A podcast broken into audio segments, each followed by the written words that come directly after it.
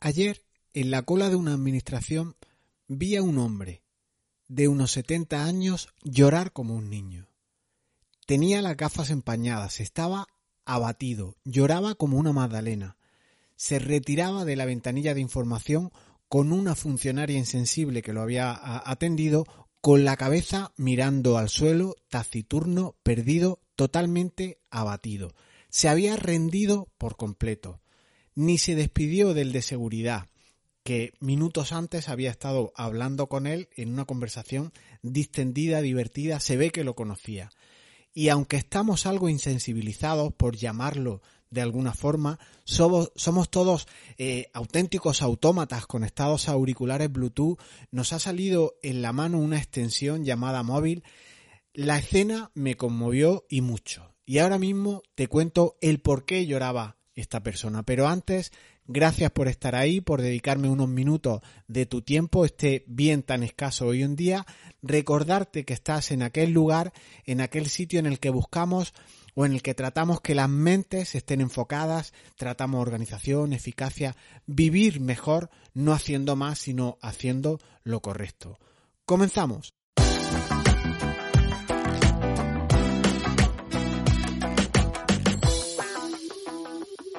No te voy a descubrir nada nuevo, nada en absoluto en relación con los cambios digitales en los que estamos a estas alturas de siglo. La inmersión en la era digital es plena, es inevitable y va a un ritmo que ya hasta impresiona.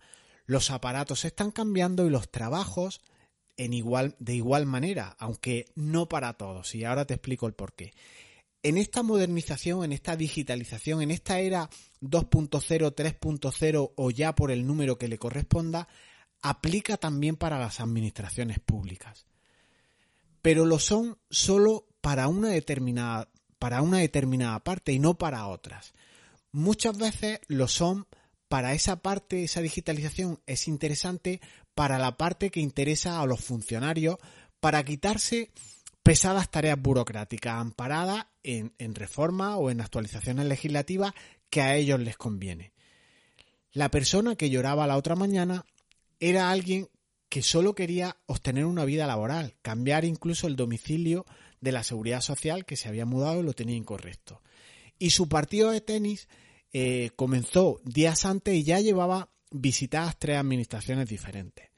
Había acudido en una primera instancia al INEM en el desconocimiento de que para hacer esos trámites que él pretendía, esa vida laboral y ese cambio de domicilio no se hacían en el INEM, pues ya tuvo ahí un viaje, un desconocimiento eh, en una administración. De esta administración lo mandaron a Hacienda para ese cambio de domicilio. El cambio de domicilio se hace en Hacienda, perfecto. Pero es que de esta última lo mandaron obviamente a la Tesorería General de la Seguridad Social para obtener su vida laboral. En la primera administración se fue sin lograr nada, sin éxito, ya tuvo el primer peloteo administrativo. En la ventanilla de información de Hacienda, la segunda que visitó, esta sí que fue curioso y es que le dijeron que sin cita previa en Hacienda ya no, te, no lo podían atender, que tenía que llamar a un 901.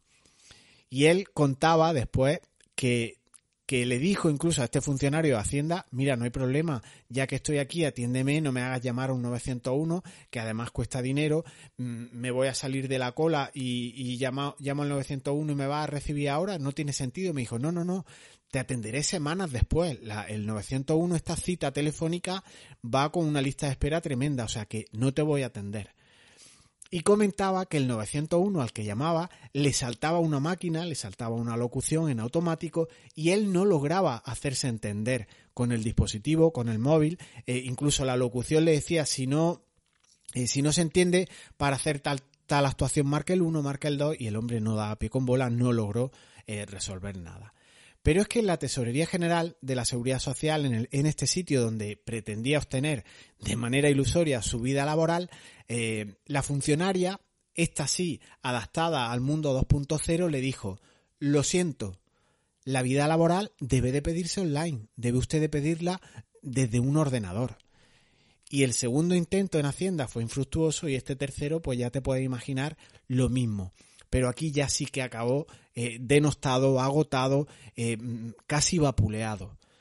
Las administraciones, las personas se adaptan como camaleones a lo que nos interesa. Y como les interesa eh, no atender tanto público, no, no, no tramitar tantos impactos de tantísima gente, exigen al contribuyente de a pie la máxima diligencia, pues en hablar con un 901 que luego no te entiende lo que dice, te exigen que te saques un, un, certificado digital. Si el certificado digital no te funciona, hay unos condicionales o hay unas alternativas para que no te escude o no pongas esa excusa. No es que el certificado digital yo no lo tengo o no tengo manera de conseguirlo o no tengo ordenador. Ah, no te preocupes. Te puedes autentificar con arroba clave o arroba firma, otros dispositivos de, de autentificación. Y te puedes intentar incluso en un, en un esfuerzo en, en, aquella persona que tenga ordenador en casa, puedes intentar hacerlo en casa, pero es que abres tu navegador y te dice que no tienes instalado Java, que te falta un Apple, que tienes que autorizar la página como seguro, que tu entorno o tu navegador no admite el HTTPS o no tiene el SSL o no tiene la encriptación de 128 O no tienes el Acrobat Reader para leer el, el, documento o no puedes usar ni Firefox ni Chrome y tú no sabes ni siquiera lo que es esto. Y esas exigencias que ellos nos exigen, que el sistema nos exige, no aplican para ellos mismos, para esos funcionarios, para esas administraciones en determinadas cuestiones. Porque no sé si sabes, pero tú ya tienes el derecho a poder tramitar tus expedientes, consultar tus datos, etcétera, todo esto tú puedes hacerlo online. Igual te acercas a tu ayuntamiento, te acercas a tu diputación y quieres consultar una licencia de obra, alguna subvención que has solicitado y seguramente te cueste trabajo no solo encontrar esa información o loguearte o que tenga una ventanilla a disposición del usuario, pero es que incluso en muchos casos es que no las tienen. Y ciertas administraciones, como puede ser Hacienda, Tesorería, en determinadas cuestiones, algunas con muchos recursos, como no va a tener Hacienda una ventanilla digital, sí que puedes hacer esto, sí que puedes tener una interacción de consultar datos eh, con tu administración, pero en otros esto ni aplica y es una quimera. Y tienes muchas obligaciones, tienes que sacarte estas certificaciones, tienes que pedir las cosas online, tienes que pedir cita previa, pero ya los derechos a que tú puedas consultar el expediente tuyo administrativo o que puedas liquidar un impuesto a través de una plataforma y todo eso, ya de estas cuestiones hablamos otro día. Y ciertamente hay que contextualizar todo esto. Está existiendo un salto generacional que es evidente. Eh, igual ya escuchaste el podcast anterior, el que te hablé la, semana pasada, en el que yo apreciaba que no había ya niños jugando en las calles. Las personas, las personas mayores eh, en estas situaciones, en este interactuar con la administración, están fuera de combate, fuera de combate de manera literal, porque el funcionario aplica el 2.0 para lo que le interesa y se quita del medio a, cuestiones que, que, no, que no les corresponden o no quieren o les crea cierta incomodidad. Y no estoy generalizando con esto, pero habría que ser más coherente en estas cuestiones. Así que la verdad que el cambio eh, da incluso un poco de vértigo. Estamos, yo creo, frente a un auténtico tsunami tecnológico de nuevos conocimientos, de infinitos impactos, de competencias que no sabe cada uno cuál tiene, qué derechos y obligaciones corresponden a cada cual.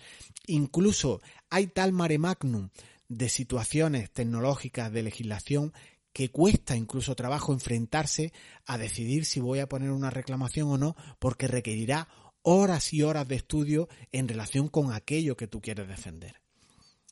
Yo incluso en este tsunami tecnológico del que te hablo, mm, os traigo un poco de retrospectiva en mi trabajo. Yo trabajo en una administración y en el intervalo de 5 o 7 años, si miro hacia atrás, por ejemplo, han cambiado cientos de cuestiones y te enumero algunas para que contextualicemos que solo han, pasado han pasado 5 o 7 años y fijaros lo que hay. A mí me han cambiado el sistema operativo del ordenador. Me han cambiado los discos duros, ya no son discos duros físicos, sino son SSD, unos más rápidos, más, más mm, la carga de datos es inmediata, en fin, en definitiva, para que trabajemos mucho más, mucho mejor, haya menos pérdida de tiempo. El software que utilizamos ya ni siquiera está en los ordenadores, ya está en la nube. Yo entro en remoto a una aplicación que no sé ni dónde está. Puede estar en Madrid, en Cuenca o en otro país y accedemos de manera eh, remota. Yo ahora trabajo con dos pantallas, porque una puede ver el contribuyente las eh, cuestiones, mapas, eh, planimetría, cartografía que yo les enseño, y en otra yo veo los datos que, que a mí me interesan. Trabajamos en remoto en muchas ocasiones, hacemos videoconferencias, tenemos impresoras que son auténticos ordenadores de por sí, pueden enviar correo electrónico a la impresora, escanean, hacen OCR, las, las imágenes te las convierten a PDF, te las incluyen en documentos, te las distribuyen entre carpetas. Las impresoras hacen procesos de negocio por sí mismas. Incluso en mi administración teletrabajamos algún día a la semana para ahorrar desplazamientos. Y todo esto, como te digo, da bastante vértigo. Y es que todo esto se trata como olas, son como auténticas modas, o, yo lo conceptuaría, lo conceptualizaría mucho más como una ola, pero más que una ola es algo más, es un plus como el tsunami, ¿no? Como el título que le doy a, este audio. Y hubo una ola en los 80 donde lo más destacado, lo más novedoso fue el correo electrónico, que en teoría iba a acabar con el fax, iba, eh, bueno, revolucionaba en cierta manera los trabajos normales porque ya había una comunicación eh, mucho más directa, mucho más rápida, no había virtualización todavía, el teletrabajo era algo, mm, bueno, que era prácticamente impensable, eran conceptos muy nuevos en los que, bueno, parecía que era como una moda puntual, se disolvería por sí mismo y no le hacíamos mucho caso. Pero es que hubo otra ola entre el año 95 y el 98 y aparecieron gigantes como eBay, Google o Amazon y los ordenadores se abarataron un montón, las conexiones a Internet ya eran más dignas, aparecieron conceptos como freelance, como teletrabajo y ya había personas incluso en otros países, más que aquí en España, en los que se conocían casos de teletrabajo, personas que trabajaban eh, en sus puestos de trabajo, en casa, en otra oficina, en coworking, etcétera. Y yo creo que hoy estamos en una revolución que ahora ya esta revolución se produce cada dos años. Esta tsunami digital ya ahora aquí ha venido para quedarse, está meneando bien el sistema y cada vez resuena más lo del teletrabajo, lo de ser nómada digital es muy normal, hay trabajo en remoto, hay fibra óptica a unas velocidades de ensueño, hay incluso gafas que puedes visualizar en 3D entornos físicos en los que no te encuentras. Y fíjate que hemos logrado hacer impresoras que proyectan hormigón y tienes tu casa lista en cuestión de horas, pero no somos capaces de gestionar y de priorizar nuestros proyectos personales o profesionales. Es decir, proyectamos hormigón y no somos capaces de priorizar nuestros proyectos. Y son paradojas que tenemos eh, entre nosotros hoy en día. Tantos impactos, tantas cuestiones por hacer, tanta tecnología, tanta legislación, nos cuesta incluso priorizar y saber qué toca hacer ahora.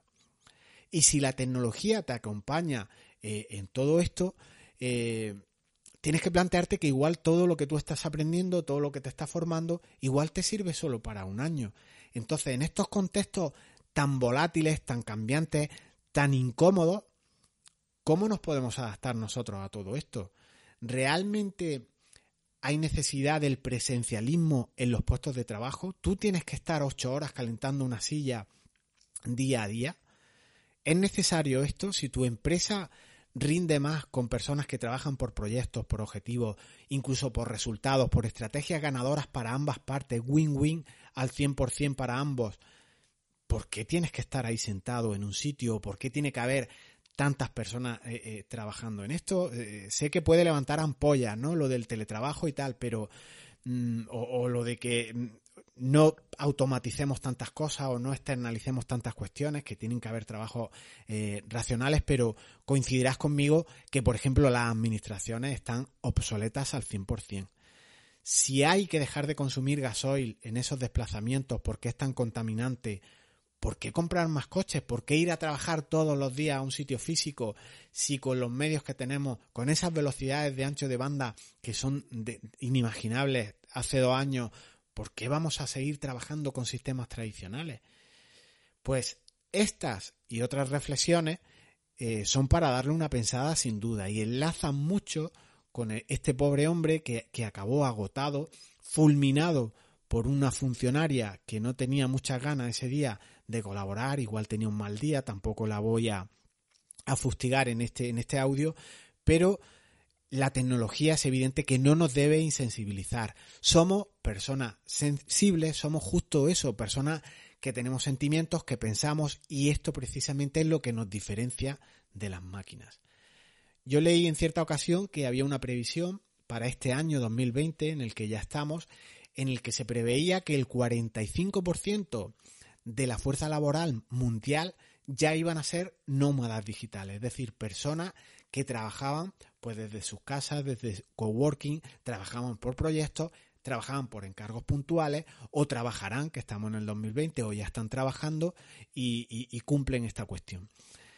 Y yo no sé si esto será realmente así, si, estará controlado que, el 45% de, de, la fuerza laboral mundial ya trabaja por proyectos. Pero sigo pensando que esto da vértigo todo lo que se nos avecina. Y en todo esto hay una lección importante y es que no pierdas tu tiempo, que gestiones bien tus proyectos, que trabajes por proyectos, por objetivos. Será prioritario el trabajar de esta manera, es fundamental saber capear, saber gestionar las interrupciones, las distracciones, esas tentaciones y trampas que nos invaden cada día y considero que es justo, es necesario, es vital que sepas filtrar esto, que sepas hacer una tarea de humanizar tu, proyecto, humanizar tus tareas, pero siempre trabajando de una manera inteligente y no hacer más, que es lo que casi pretende la industria, que consumas herramientas, que, que consumas métodos. No se trata de hacer más, sino se trata de hacer lo correcto, trabajar enfocado y esto es un trabajo interesante y en los nuevos trabajos, en los trabajos que hay hoy en día, con estas nuevas tendencias, con la digitalización, se requieren competencias, se requieren habilidades en este tipo de cuestiones.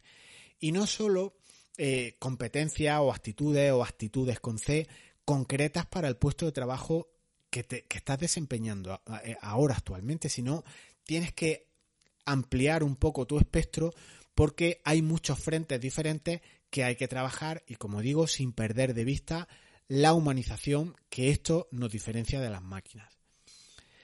Y de la persona de la que te hablaba, que lloraba frustrado por estar desubicado, eh, igual sí que no le queda más remedio que llorar por impotencia.